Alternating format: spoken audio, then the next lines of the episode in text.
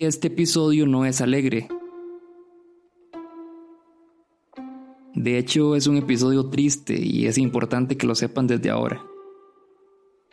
A las cinco personas que van a escuchar, a las cinco le terminaron. Si les acaban de terminar, prometo que van a sentir compañía. Y si no, prometo buenas historias. Este es el tercer episodio de la primera temporada. Yo soy Diego Barracuda y esto es No Sos Especial.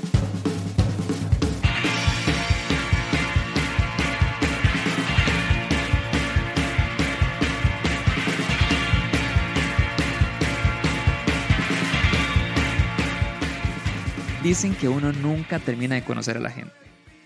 Y hay quienes aseguran que a pesar del tiempo, nunca conocieron realmente a la persona. Algo así le pasó a nuestra primera invitada, la artista ilustradora Andrea Bravo, y esta es su historia. Todo empezó en el 2011.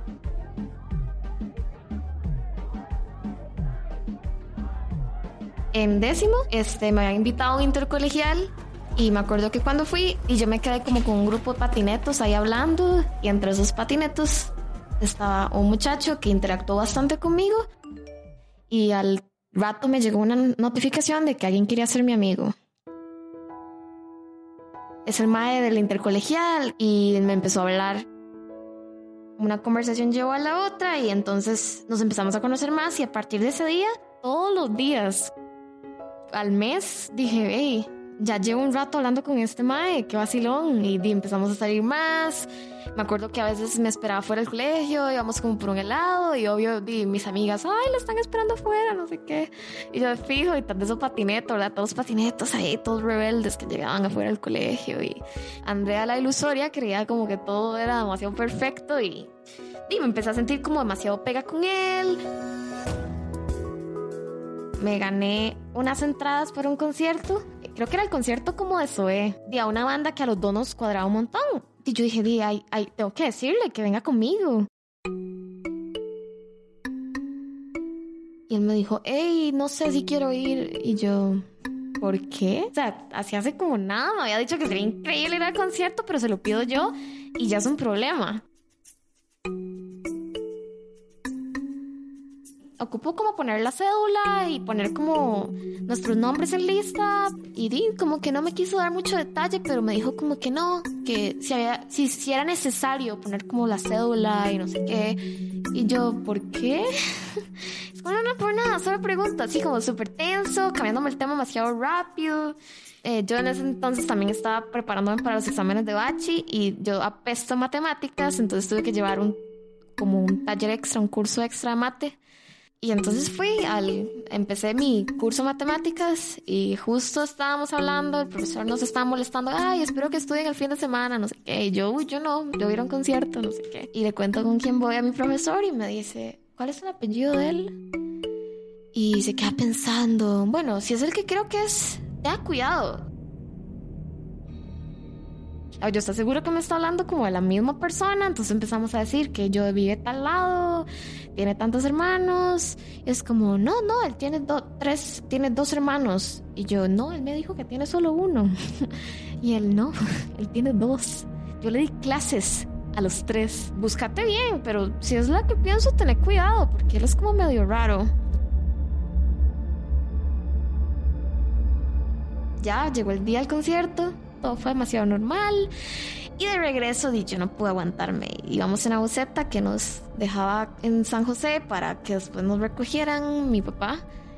Y di, yo, yo no aguanté, le pregunté como, hey, mi profe de matemáticas parece que te conoce. Y le dije, pero él dice que, di, que te dio clases, pero que vos no terminaste el cole y no sé qué. Y él como, ay, no, no, no, no, o sea, sé quién es, pero seguro se confundió con mi primo. Él es el que no terminó el cole, no sé qué. Y, me saca ahí el celular y me muestra el perfil de Facebook. Ve, este es mi primo, es que nos parecemos mucho y se llama igual y no sé qué. Y yo, ah, sí. Él notaba que yo estaba sintiéndome así porque también no me decía mucho. Empezó a tratarme súper extraño. Se alejó. Me acuerdo que se acercó la serenata a mi colegio y fue como ahí. Y lo enfrenté y le dije, di, no sé qué está pasando, pero me estoy sintiendo rara. Y él, sí, yo creo que es mejor que, de, que, di, que no hablemos más y tal y tal cosa. Sí, también es que di, conocí a alguien más y yo, ¿qué? la verdad me está gustando, entonces creo que no sería bien que vos estuvieras como cerca. Y di, yo me sentí súper mal, me sentí súper traicionada, me sentí como que me mintieron. Y entonces me acordé que un compañero lo conocía. Fue como yo, hey, vos sabes cómo y qué ha sido Pablo ahí, como di que ha hecho tal y tal cosa, yo ahí súper intrigada. Y él como di, bien, pero ande, no vale la pena que se sienta mal, usted sí sabe como que el mae es esta gente que miente, ¿verdad? Mucho, que están enfermos por eso, que tiene doble identidad. ¿Qué? Y él, sí. Pasé de sentirme en serio súper triste a sentirme como ya usada, como que alguien me mintió demasiado mal y desde entonces yo dije, no más. Y esa es mi historia super fucked up.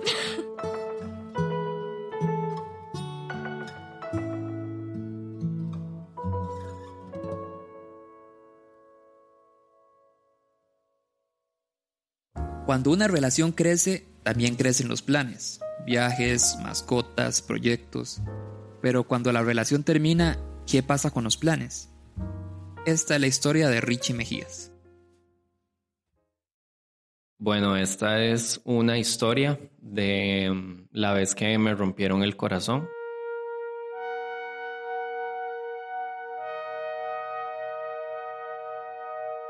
Esto pasó en el 2015. Estaba en una relación que era como la relación más larga que había tenido hasta ese momento. Me encantaba, estaba súper enamorado y mm, justo después de que cumplimos un año de estar juntos, como que yo sentí donde las cosas empezaron a ponerse raras y el MAE me terminó eh, dos días antes de que yo cumpliera años.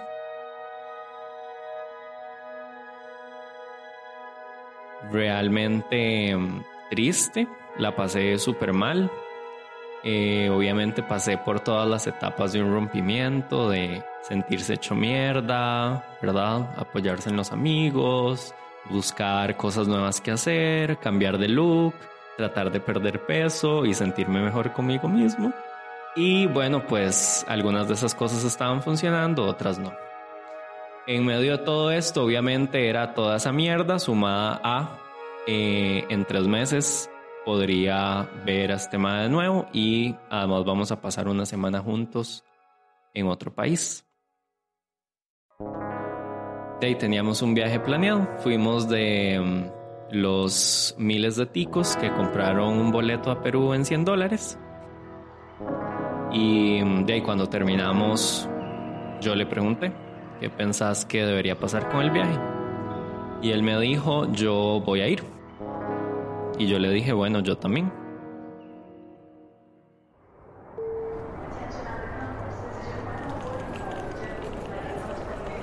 Vino el día del viaje. Yo obviamente estaba demasiado nervioso. Iba a ver a este mae que llevaba tres meses de novero. Nos vimos y, obviamente sentí algo súper raro. Eh, no recuerdo en cuál aeropuerto ya tuvimos una conversación. Yo me puse bastante sentimental me puse a llorar. Íbamos para un hostel que un amigo me había recomendado, que era baratísimo, en el que íbamos a compartir habitación como con otras cuatro o seis personas, no sé. Obviamente pensando en, este ma es mi ex y nada va a pasar.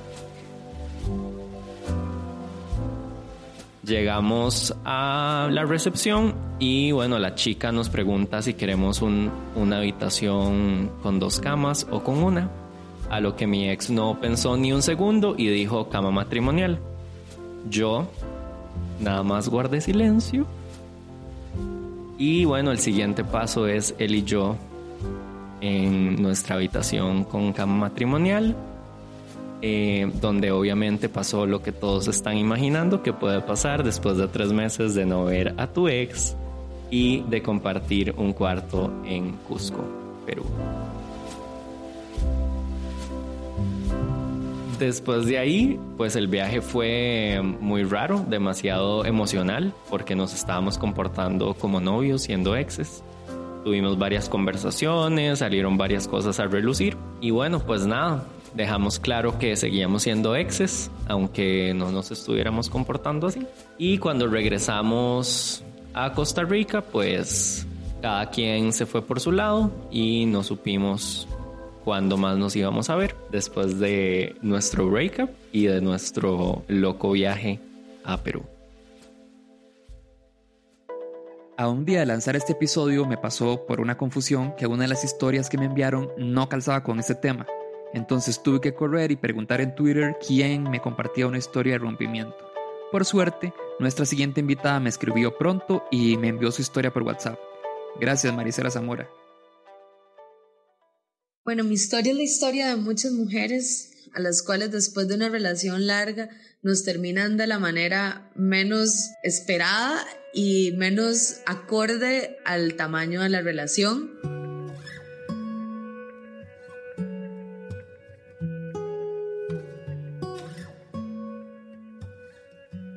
Después de dos años de vivir juntos y de una grave depresión que pasé por no haber logrado ir a terminar mi maestría en cine, me quedé en Costa Rica con una relación bastante violenta y un poco culpa mía tal vez por haber soportado tanto y haber permitido tanto.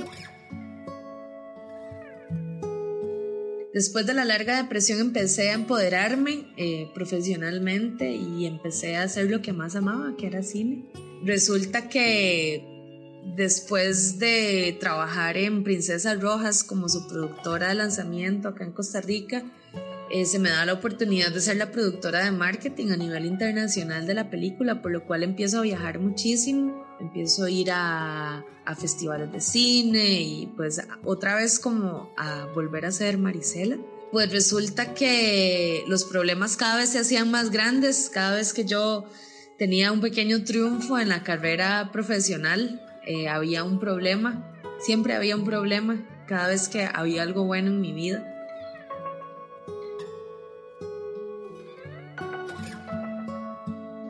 Eh, me voy a, Guadalajara con la maleta llena de sueños y otra vez iba a volver a, poder hacer, hacer lo que siempre quise hacer desde que era una niña, que quería hacer cine, eh, por un camino muy distinto como el que imaginé y claramente antes de irme tuvimos un problema bastante grande. Eh, estaba en Guadalajara, living the dream. y me avisaron que había sido seleccionada entre 5.000 personas eh, a ser parte del programa Community Solutions, que es un programa del Departamento de Estado muy reconocido a nivel pues, internacional. Y era el sueño, y yo lloraba de la felicidad y no, y no podía más con mi vida. Era como, ok, ya ahora sí estoy en the right track. Y pues nada, se, se me dio esta beca el día martes, por decir un día Em, le cuento a la, a la persona que era mi pareja en ese momento. Y el día miércoles eh, me llegó un mensaje por WhatsApp. Obviamente estábamos peleando, pero por WhatsApp me dijo que, que pues todo se había acabado, que ya, ya habíamos terminado y que, y que ya no querían estar conmigo.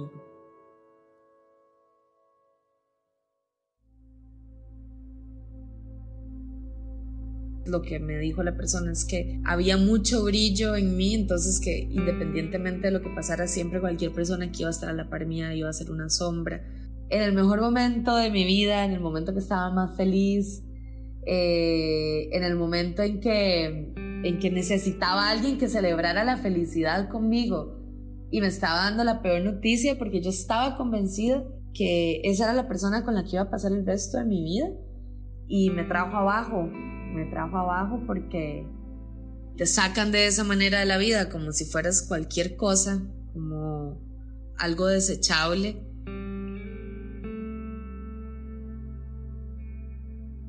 Pues claramente hacer el corte de esa relación es muy difícil, lo cual me tomó desde marzo hasta diciembre del 2014 más o menos.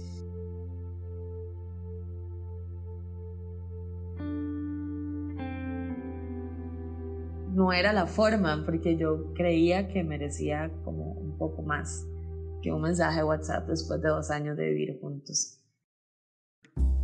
En este episodio los cinco invitados se animaron a contar su historia, pero les recuerdo que si quieren compartir la suya, pero les da pena contarla, pueden escribirme por mensaje privado en Twitter, Facebook o Instagram.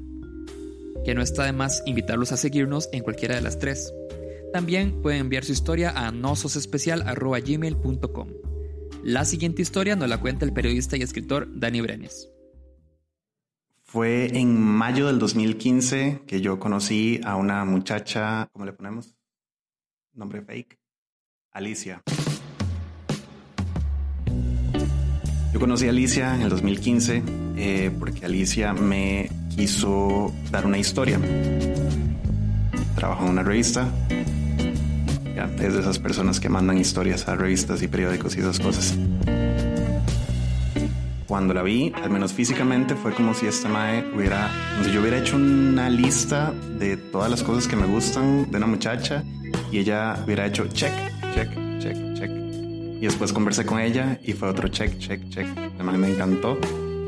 Partir de ahí hablábamos un montón. Eso que uno pasa hablando todo el día con alguien y es la forma no expresa de decir que a uno le gusta a alguien, ¿verdad? Ella me insistió en que viera la tercera temporada de Orange is the New Black y un domingo eh, en la tarde yo le mandé una foto por WhatsApp y fue como este gran paso porque fue la primera conversación no laboral que tuvimos y fue ya una forma de decirnos como hey, sigamos hablando, veamos qué pasa. Pasaron las semanas, seguíamos hablando todos los días, todo el día, de cualquier cosa, cualquier historia que ella me contaba era lo más interesante del mundo, cualquier cosa que yo le contaba a ella lo más interesante del mundo. Y un día cuando terminó su jornada a las cinco y media, yo salgo como a las seis, seis y media, eh, ella me dijo, hagamos una cosa, para no aburrirme en la presa, hazme preguntas, vos que sos tan periodista. Y yo, ok, de fijo. No me acuerdo qué diablo le pregunté. Y después como de media hora, ella me dijo, ¿estás lista para mi pregunta? Yo, de fijo. Me dijo, ¿cuánto duré descasuativas? Yo como, ¿qué significa eso? Y la mano me dijo, ya agarra tus cosas y salí, estoy aquí afuera. Uy, mae, todo me temblaba, salí, me monté al carro y nada, nos quedamos ahí hablando como dos horas eh, de cualquier cosa, eh, pero era la primera vez desde la entrevista que nos veíamos, entonces eran como estas ganas de, nada más estar con esta persona. Vi que la mae ignoraba el celular, como que el celular vibraba y la mae lo ignoraba y yo me sentía como el más pichudo del mundo, ¿verdad? Y ya cuando pasaron como dos horas y ella me dijo como, mae, me tengo que ir, yo di la abracé y, y nada, nos dimos un beso. Y a partir de ahí nos comenzamos a ver un par de veces, tres veces por semana, todas las semanas, hasta que pasó la primera parte trágica de esta historia y es que ella en septiembre se iba para una ciudad europea a sacar una, una maestría. Cuando ella se fue, yo obviamente quedé devastado, pero nos las ingeniamos y seguimos chateando, hacíamos FaceTime todos los días, eh, Obviamente al principio era una hora de FaceTime todos los días. Yo llegaba súper tarde al trabajo, llegaba tarde a clases porque nos la pasábamos hablando. Con el tiempo, obviamente, las cosas se fueron desgastando y ya, ya no era una hora, sino que era media o 20 o 10 minutos, lo que fuera. Ya teníamos menos cosas que contarnos porque ya la estaba pasando increíble en, en esta ciudad europea y yo y no tenía mucho que hacer acá, ¿verdad? Sin, sin ella acá. Fast forward a finales de octubre de ese mismo 2015, eh, yo me tenía que operar el tabique nasal. Eh, nada, el, día de la operación ella me, me habló todo el tiempo hasta que tuve que dejar el celular. Me dijo apenas podás me escribir, yo es, no importa la hora y yo te voy a responder, no sé qué. Y a la mañana siguiente, a la mañana, eh, tipo 10 de la mañana, y yo le escribí, ¿verdad? Que, que si podía hablar, no sé qué. Me dijo, dame dame una hora para salir de clases, voy a ir a una cafetería y hacemos FaceTime. Y a la hora la madre me llama por FaceTime y empezamos a hablar. Y en eso estábamos eh, hablando, yo le estaba contando toda la historia de mi, de mi operación cuando yo noté que la mirada de ella se desvió de la pantalla hacia algo que estaba detrás de la comp, que estaba como siguiendo algo. Y noté que se puso muy nerviosa, que se quedó callada y que tenía una sonrisa como de, sonrisa de nervios. Yo, yo seguía hablando, como ignorando todas las señales que tenía ahí enfrente en mi pantalla del celular, hasta que ella me dijo, tengo que colgar. Después hablamos y cerró la pantalla de la compu inmediatamente. porque en ese momento a la cafetería entró su novio de dos años. Quisiera decir que salimos ilesos, pero no salimos ilesos. Pero sí fue el principio del fin de algo que realmente nunca comenzó.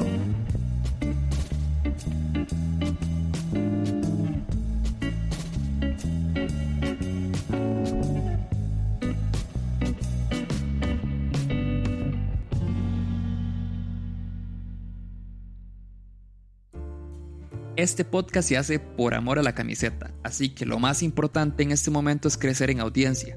Si les gustó o les fue valioso este o los episodios anteriores, les agradezco compartirlo con sus amigos y en sus redes sociales.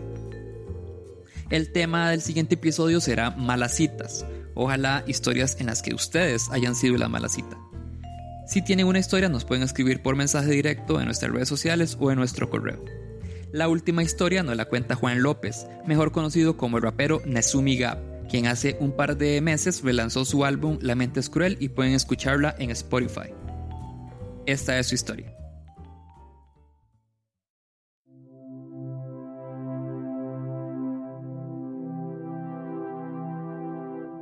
Mi historia de rompimiento se remonta a cuando todavía vivía en San Carlos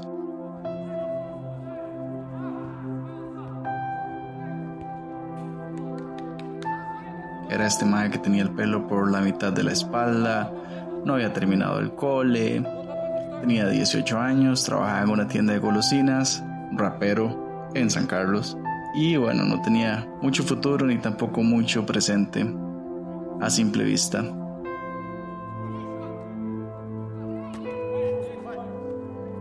Y bueno, conocí a una chica que me pareció súper atractiva eh, nos enamoramos, compartimos literatura, compartimos música, compartimos odios y amores por el mundo y todo fue maravilloso entre nosotros. Y bueno, estuvimos como año y medio juntos, yo estaba muy enamorado de la MAE, la MAE me convenció de que volviera a estudiar, por eso volví al colegio nocturno o entré al colegio nocturno de donde me gradué eventualmente. Ella lleva un año adelante que yo, entonces se graduó y se fue a la Universidad de Costa Rica, donde ya las varas se complicaron porque pues la mae estaba lejos.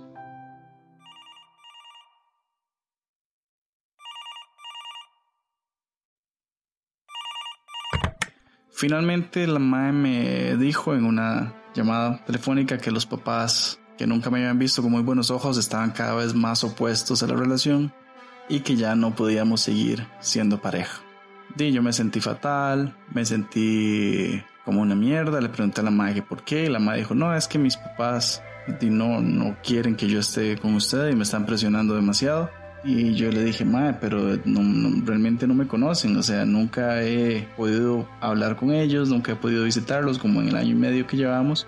Realmente nunca hemos socializado. Cómo los madres deciden que no les agrado así. La madre no, es que no tienen interés en conocerlo. Entonces, de yo me sentí súper mal, me sentí que, de, que no valía nada como ser humano, que no me consideraban valioso y tuve una pequeña crisis ahí. Igual me mantuve estudiando. Nosotros hablábamos y era esa tragedia adolescentosa, romántica, que la madre me decía, es que yo lo amo, pero no podemos estar juntos. Y yo, eh, yo también, hablando por teléfono, teléfono público en aquellas épocas. Y ma, en una de esas yo llamé a la casa de ella para hablar con ella y la madre no estaba y me contestó la mamá.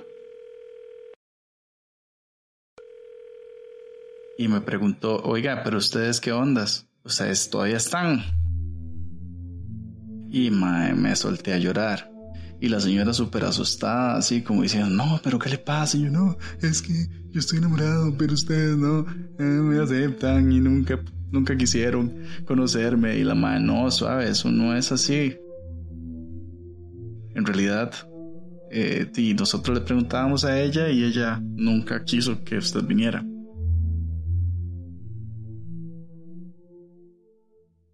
Y mae. Y entonces, la próxima vez que llamé a, la mae le pregunté, mae, ¿se anda con alguien? Y la mae me dijo, di que sí. Y no andaba la mae ahora con un mae de 28 años en la U. A final de cuentas, bueno, se reveló el misterio, la madre simplemente no supo cómo manejar sus emociones no supo cómo explicar la situación, no supo cómo decirme, mae, la verdad es que estoy en la U, estoy conociendo gente interesante, ya no quiero tener esta relación y chao. Y me hubiera ahorrado a mí unos cuantos meses de andar como idiotín llorando por las esquinas y escribiendo raps deprimentes. Pero bueno, todo es experiencia y sobrevivimos, ¿no?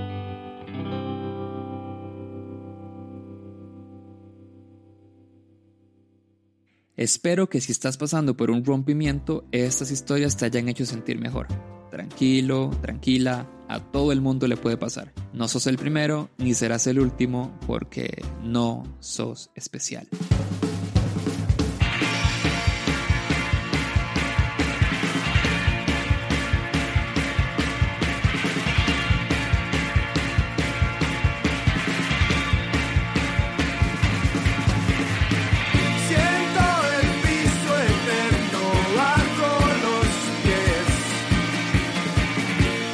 Agradecimiento no especial a Adrián Poveda y a la banda Monte por ayudarme a terminar de pulir este proyecto.